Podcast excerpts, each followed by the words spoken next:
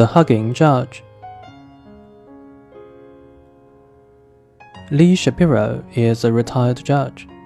He's also one of the most genuinely loving people we know.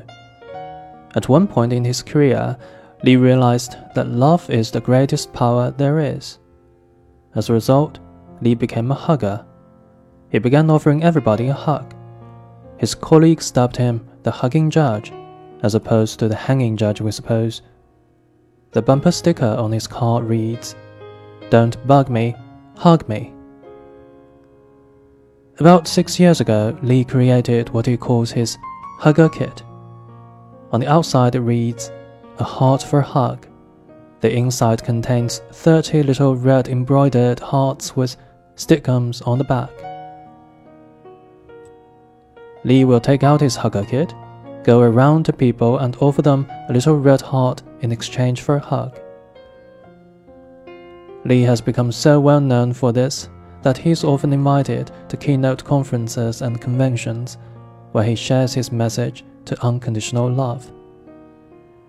At a conference in San Francisco, the local news media challenged him by saying, It is easy to give out hugs here in the conference to people who self selected to be here, but this would never work in the real world. They challenged Lee to give away some hugs on the streets of San Francisco.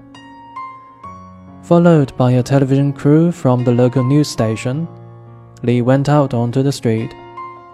First, he approached a woman walking by.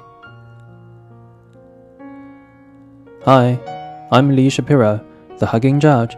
I'm giving out these hearts in exchange for a hug. Sure, she replied. Too easy, challenged the local commentator. Lee looked around. He saw a meter maid who was being given a hard time by the owner of a BMW to whom she was giving a ticket.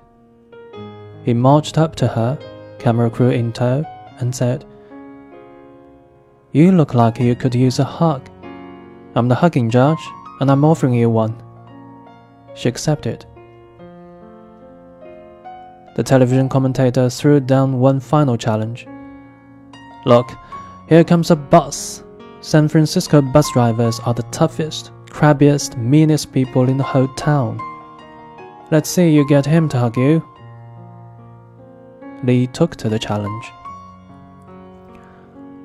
As the bus pulled up to the curb, Lee said, Hi, I'm Lee Shapiro, the hugging judge.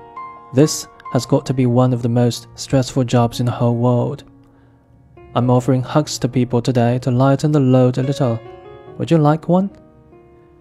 The six foot two, 230 pound bus driver got out of his seat, stepped down, and said, Why not? Lee hugged him, gave him a heart, and waved goodbye as the bus pulled out. The TV crew was speechless. Finally, the commentator said, I have to admit, I'm very impressed. One day, Lee's friend Nancy Johnson showed up on his doorstep.